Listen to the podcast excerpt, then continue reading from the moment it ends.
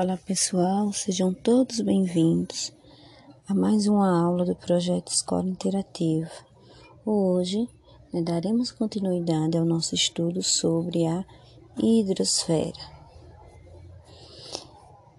Especificamente hoje nós iremos falar sobre bacias hidrográficas. Mas antes, né, esclarecer com vocês o que vem a ser a bacia hidrográfica, se faz necessário né, deixar bem claro para vocês que a bacia hidrográfica não é a mesma coisa que uma rede hidrográfica. Um exemplo bem simples que eu posso usar para falar com vocês é o exemplo de uma árvore. Se nós olharmos para o topo de uma árvore, nós vamos observar uma grande quantidade de ramos. Iremos perceber também que esses ramos, eles são pequenos troncos. Ao olharmos uma segunda vez, e dessa vez atentamente, vamos também observar que esses pequenos troncozinhos, que, que são os ramos, eles, né, vão se formando e dando origem a um novo tronco em suas extremidades. Esses pequenos troncozinhos, esses pequenos troncos que são os ramos, eles vão ter estar ligados a um outro tronco. E este segundo tronco, por sua vez, que dá sustentação a esses pequenos ramos, estarão ligados a um tronco ainda maior que ele, que é o tronco principal. E esse tronco principal, ele vai ser formado pela parte mais espessa da árvore. Nele vai estar contendo todas essas ramificações, né? Esse tronco secundário juntamente com seus raminhos e no subsolo fixando-se ao subsolo nós vamos encontrar as raízes. Nós vamos perceber, né, que o ramozinho estava ligado a um outro tronco e esse segundo tronco, por sua vez, estava interligado ao tronco maior que dá toda a estruturação à árvore. A mesma coisa acontece com a rede hidrográfica. Então, a rede hidrográfica, para a gente compreender, ela é como essa árvore. Ela é constituída por um conjunto de pequenos rios, que nós chamamos de subafluentes, que na analogia da árvore seriam os ramozinhos. E esses subafluentes, por sua vez, né, vão se juntar a outros rios. E esses outros rios, sendo numa bacia hidrográfica, são os afluentes. E são exatamente esses afluentes que vão desaguar, desaguar em um rio principal.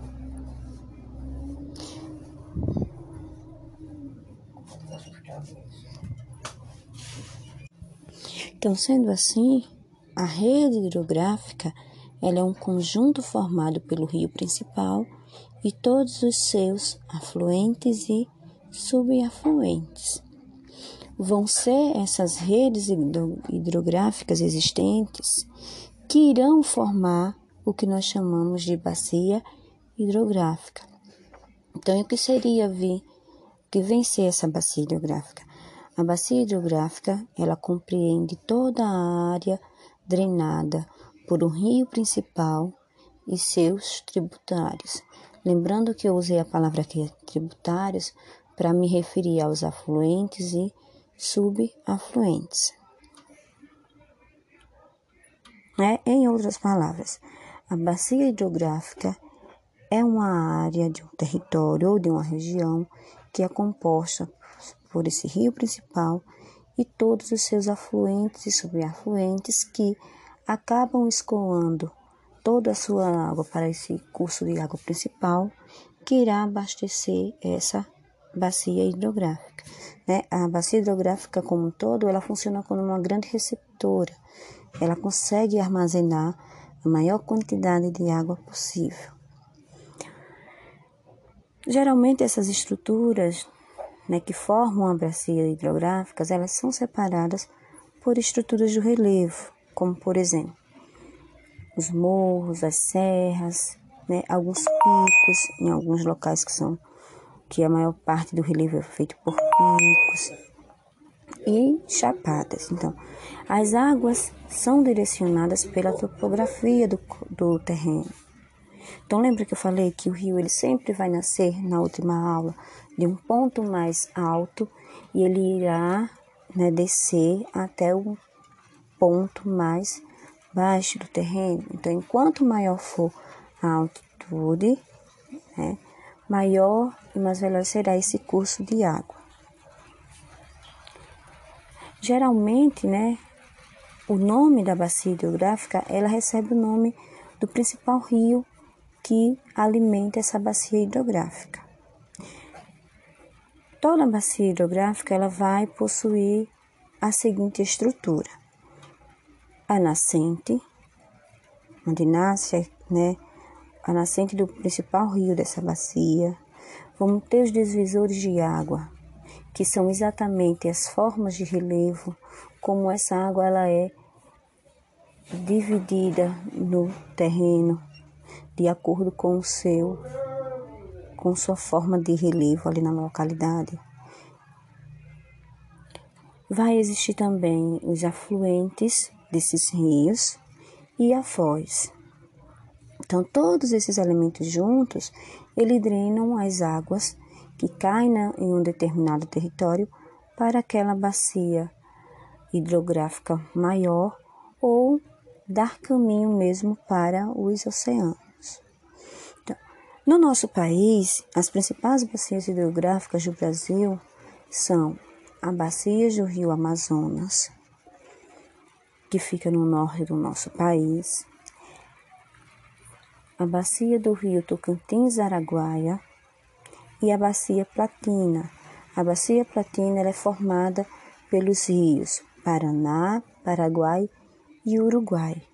E no Nordeste né, do nosso país, no Nordeste brasileiro, nós vamos ter a bacia do Rio São Francisco, que é o maior destaque para a região Nordeste. Então, juntas aqui em nosso território, essas bacias que eu falei para vocês, né, elas englobam 80% de todo o território nacional. Né? Então, veja que o nosso país ele é riquíssimo em elementos naturais e principalmente no que se diz respeito a aos recursos hídricos, ou seja, né, ao recurso da água. Quando falamos em bacia hidrográfica, também temos que entender que não são todas iguais. Então, elas vão se diferenciar de acordo com o tamanho delas, ou seja, a capacidade de armazenamento, a forma de relevo onde ela é estruturada, como também a função que essa bacia tem né, em toda uma rede hidrográfica. Então, os tipos de bacias hidrográficas elas são principalmente definidos pelo o destino em que suas águas vão ter. Então, existem vários padrões para que a gente possa né, verificar como é feita a drenagem das águas dos rios e também para onde são direcionados esses cursos de água.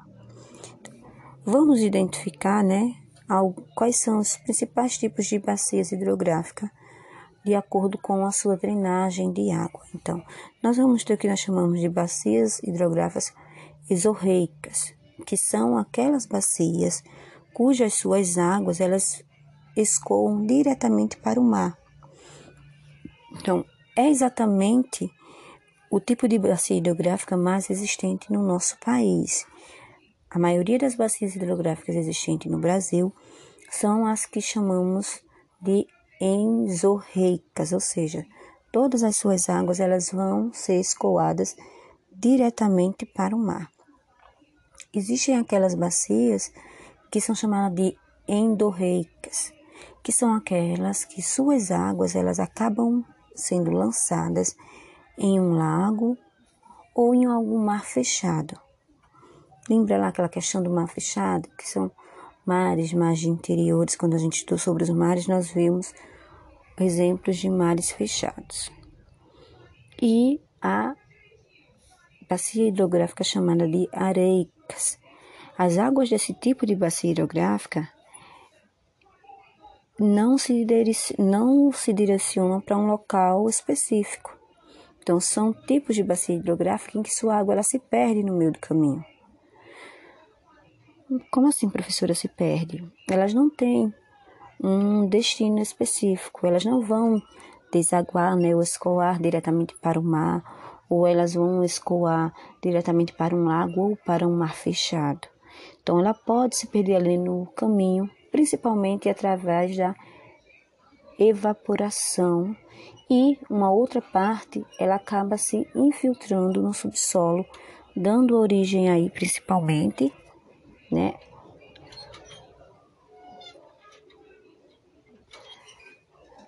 pode, né, se aí se infiltrar no subsolo. Um outro tipo de bacia hidrográfica muito comum é a que é chamada de criptorreicas. Essa é a mais sensacional que eu acho. Por quê? As águas desse tipo de bacia hidrográfica, elas são direcionadas exclusivamente para o interior da terra. Ela irá alimentar, por exemplo, alguns lagos existentes em algumas cavernas, em rios ou lagos que são né, existentes no interior de grutas e também vão alimentar os rios subterrâneos, que são muito comuns em grandes cadeias de montanhas, onde a gente vai ver cavernas ou grutas. Então, esse tipo de bacia hidrográfica, ela vai alimentar especificamente esse tipo de rio, que são aqueles rios que são né, protegidos, não são exterior. São rios que são lá no subsolo, que a gente só tem acesso a esses rios através de grutas ou cavernas. Então, esses são os tipos de bacias hidrográficas, como eu falei, são classificadas de acordo com seu volume de água e principalmente o destino que essas águas vão tomar. Como havia falado para vocês, o nosso país ele é riquíssimo em recursos hídricos. Né? No total, em nosso país existem 12 regiões de bacias hidrográficas. São elas: a Bacia Amazônica, a Bacia Tocantins-Araguaia, Atlântico Nordeste Ocidental, a Bacia do Parnaíba, a Bacia Atlântico Nordeste Oriental, a Bacia do São Francisco, a Bacia do Atlântico Leste, do Atlântico Sudeste, a Bacia do Rio Paraná, Bacia do Rio Paraguai, Bacia do Rio Uruguai e Atlântico Sul. Então, no total, são 12 regiões de bacias hidrográficas, ou seja, temos 12 bacias hidrográficas distribuídas no nosso país, principalmente graças à sua localização geográfica e principalmente por ser um país riquíssimo em recursos hídricos. Dentre essas 12, existem as principais, né, as de maior destaque em território nacional, que são a Bacia do Rio Amazonas, que é a maior do mundo, o Rio Tocantins-Araguaia, Rio Platina e a Bacia do São Francisco. Lembrando que a, a Bacia Platina ela é formada pelos rios Paraná, Paraguai e Uruguai. Então, essas quatro bacias são as mais importantes no nosso território. Agora nós também iremos falar sobre alguns né, problemas muito comuns né, existentes quando nós falamos em bacia hidrográfica nos rios, que são os principais problemas que afetam esses recursos hídricos, né, que poluem em maior facilidade esses cursos de água existentes. Então, existem quatro atividades, né, que são geradas por nossa sociedade, que são as que mais afetam os nossos recursos hídricos. São elas a indústria, a agricultura, a pecuária e o crescimento urbano, ou seja, o crescimento das cidades. Então, como é que a indústria ela vai, né, trazer problemas para os recursos hídricos? Através né, do lançamento de resíduos tóxicos e de produto químico nos rios. A gente sabe que, infelizmente, é crime, mas ainda acontece muito no nosso país e em outros países algumas indústrias que não dão o destino correto aos seus descartes e resíduos tóxicos. Muitos deles acabam lançando nos rios né, através de esgotos clandestinos. E isso acaba infectando todo o percurso da água, matando a nascente dos rios, poluindo e contaminando a água desse rio, que fica imprópria para a utilização da água desse rio. A agricultura, ela irá provavelmente trazer grandes problemas relacionados à água, desde a poluição né, das águas subterrâneas, devido ao uso né, de adubos químicos e pesticidas nas lavouras, que acabam fazendo com que essas águas elas sejam né, filtradas pelo subsolo e atinjam né, os lençóis freáticos contaminando as águas do subterrâneo. Fora também a questão, né, da grande desperdício de água, do grande desperdício de água durante a sua produção. A pecuária também irá contaminar através, né, dos dejetos que não são tratados, principalmente na questão dos animais, e que são lançados também nesses cursos de água. E o crescimento urbano, por sua vez, ele lá irá afetar essas nascentes, esses recursos hídricos, através tanto de esgotos domésticos dentro dos rios, como também a questão do descarte irregular de lixo dentro dos rios. Então, existem cidades, como por exemplo São Paulo, um grande exemplo de rio poluído, nós temos o rio Tietê, onde existe a presença de muitos esgotos né, domésticos, ou seja, a água que é usada para o banho, a água também do banheiro, que é chamada de água cinza, e também até os dejetos né, de urina e de fezes humanas são lançados irregularmente dentro daquele rio. É só uma realidade do rio Tietê? Não.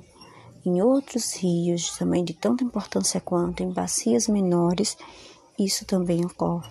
Então, esses são os principais problemas que afetam os nossos recursos de água. E é exatamente aí onde nós devemos começar a pensar e a deixar de exercer esse tipo de prática. Temos que cuidar dos nossos mananciais de água. Lembre que a água continental, a água doce, ela é presente no nosso território em menor quantidade.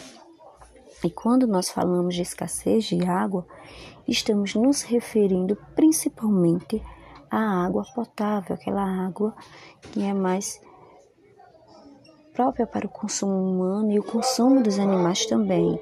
E essas águas, em sua grande maioria, se encontram nos rios. Infelizmente, são esses rios a qual né, a atividade humana vem cada vez mais degradando.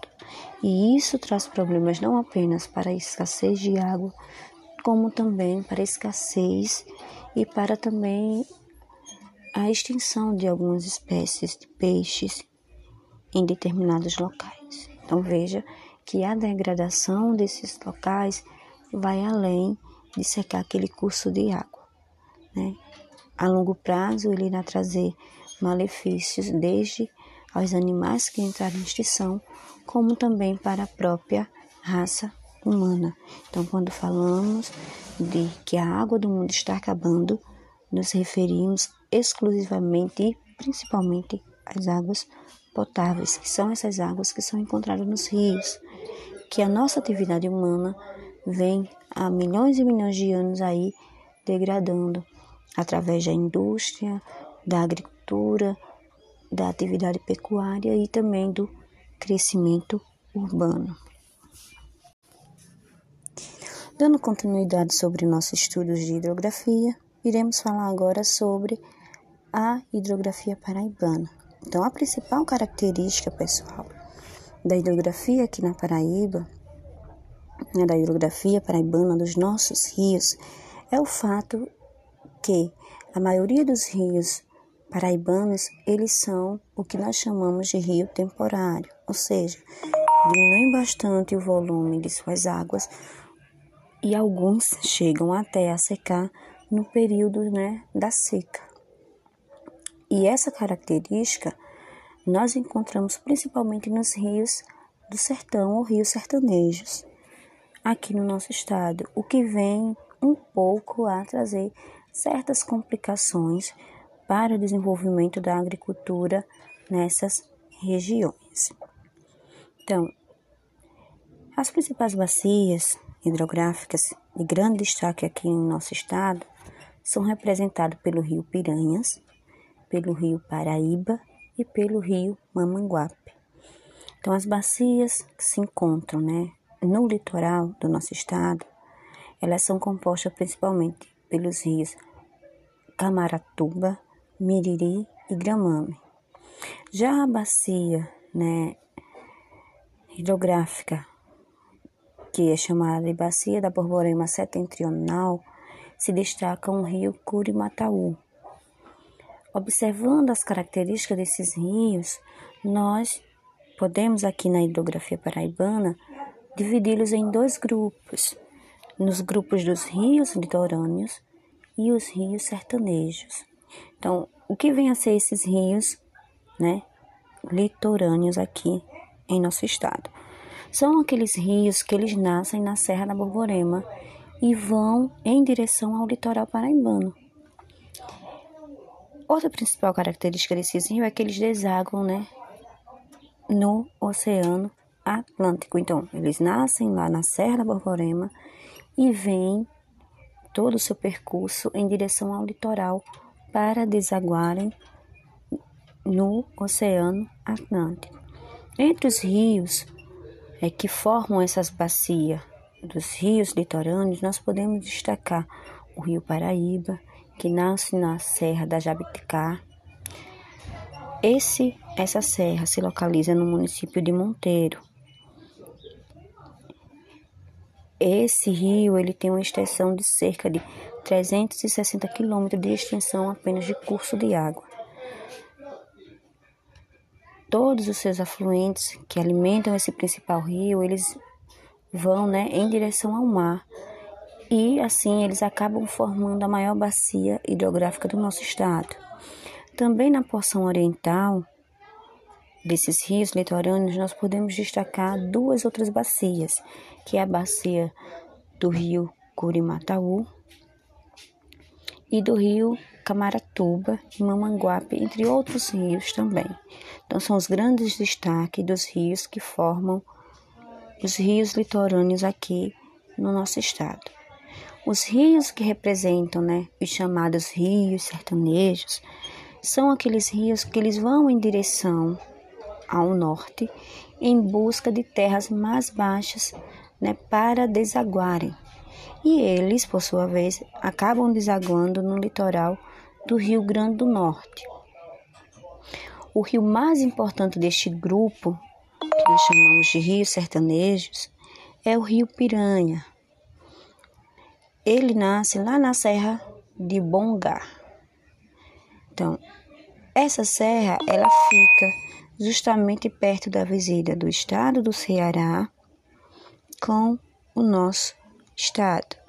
Então, esse rio, ele é muito importante para o sertão paraibano, né? Pois é através desse rio, do Rio Piranhas, que é feita toda a questão da irrigação de grandes extensões de terras no sertão. Tem também presente nessa bacia aí outros rios menores, como o Rio do Peixe, o Rio Piancó, o Rio Espinhara, né? E todos os outros afluentes que formam aí a bacia do Rio Piranhas. Nesses outros rios que eu falei para vocês, são rios menores que alimentam essa bacia, que é a bacia do Rio Piranhas. Então esse rio ele tem grande importância para o sertão paraibano, porque é através dele que é feito grandes irrigações que são utilizadas né, na agricultura local. o que traz desenvolvimento para as cidades ali do sertão paraibano. Então, os nossos rios aqui, paraibanos, eles estão inseridos dentro de uma das regiões hidrográficas brasileiras, que é a bacia do Atlântico Nordeste Oriental. Dentro dessa bacia aí do, né, do Atlântico, formado por esses pequenos rios que pegam a parte nordeste, a parte do oriental, nordeste, eles vão ter destaque para os rios que nascem na Serra da Borborama e a planície litorânea, né? Então, esses rios aqui do Atlântico Nordeste Oriental são o que nós chamamos de perenes. Os outros rios, né, são temporários, ou seja, esses rios que alimentam a bacia aí do Atlântico Nordeste são aqueles rios que todo durante o decorrer de todo o ano ele tem água em seus leitos. O que pode acontecer é a diminuição da capacidade dessa água, mas são rios que não secam estão sempre lá. Ele pode haver sim uma baixa no seu nível, mas eles não desaparecem. É diferente dos rios temporários que no período de seca muitos deles chegam a secar completamente. Os outros rios também que são presentes aqui, né, da bacia do Atlântico Nordeste Oriental, eles são rios que são os temporários, e são exatamente esses rios que correm em direção ao norte, que vão desaguar lá no Rio Grande do Norte, que são os rios sertanejos, como nós já havíamos falado antes. No total,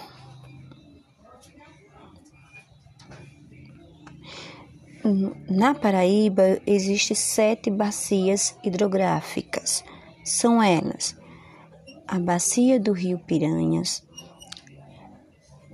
a bacia do rio Paraíba, a bacia do rio Curimataú, o rio Camaratuba, o rio Amanguape, o rio Miriri.